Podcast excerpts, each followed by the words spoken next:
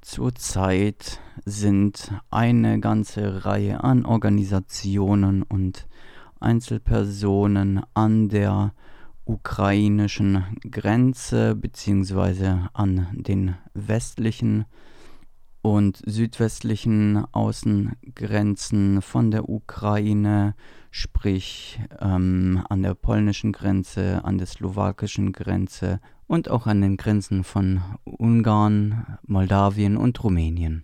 Es sammeln sich zahlreiche Unterstützungsorganisationen wie auch Menschen, die allesamt Hilfe leisten möchten und die Geflüchteten aus der Ukraine in Form von direkter Unterstützung ja supporten wollen. So auch die christlich motivierte Organisation Hoffnungszeichen, die auf ihrer Homepage schreibt, ja, dass sie ihre Organisation für Menschenrechte, humanitäre Hilfe und Entwicklungszusammenarbeit aus christlichen Motiven betreibe. Jetzt kann man natürlich die Ideologie des Christentums und anderen Religionen und Sekten natürlich kritisieren. Allerdings in Anbetracht der großen Notlage ist es zunächst einmal gut und wichtig, dass Menschen Hilfe leisten, egal welcher Religion sie angehören. Und auch die O-Töne, die die aktuelle Redaktion von Radio Dreigland erreicht haben, weisen jetzt keine Spuren von Missionierungseifer auf.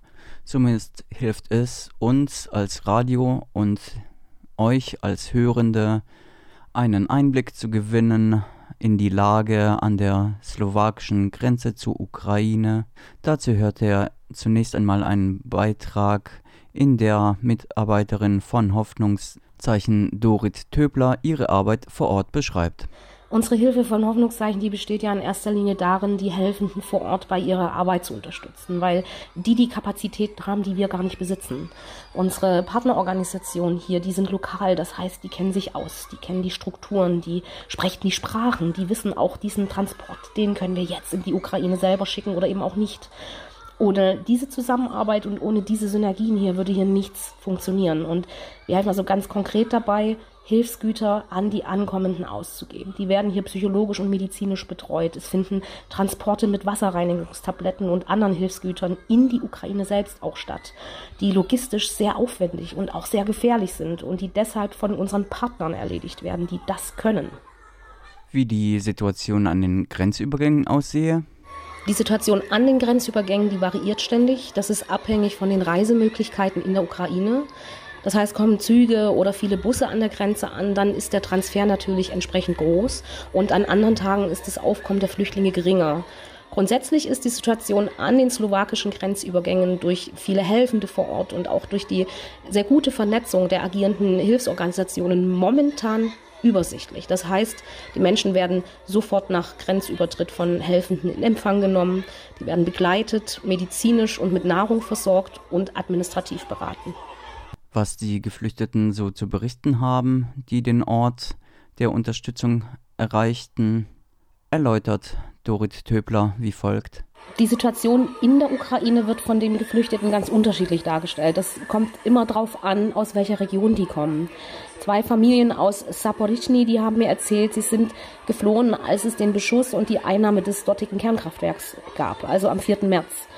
Andere haben Bombardements erlebt. Eine 82-Jährige, die hat mir berichtet, dass sie bei einem Bombenangriff in Kiew einfach in ihrer Wohnung am neunten Stock sitzen geblieben ist, weil sie es sowieso nicht in irgendeinen Schutzkeller geschafft hätte. Und manche berichten, der Ehemann und Vater, der sei noch in der Ukraine und der arbeitet dort ganz normal, noch, noch in einer Fabrik. Andere sagen, es geht gar nichts mehr, es war schon viel kaputt und wir sind geflohen, weil der Beschuss immer näher kam. Das ist also individuell sehr unterschiedlich. Zur Frage, was Dorit Töbler ja persönlich berühre, schildert Dorit Töbler. Also was mir als Helferin hier in den Gesprächen mit den Flüchtlingen nahegeht, das sind die sozialen Brüche, die jetzt ihr Leben bestimmen. Die bekommen hier alles an Hilfe, was möglich ist. Und die Kapazitäten, die sind momentan auch da. Aber ich spreche hier mit Familien, deren kleinere Kinder beispielsweise gar nicht wissen, dass sie überhaupt auf der Flucht sind oder dass Krieg ist, weil die Eltern ihnen das nicht gesagt haben.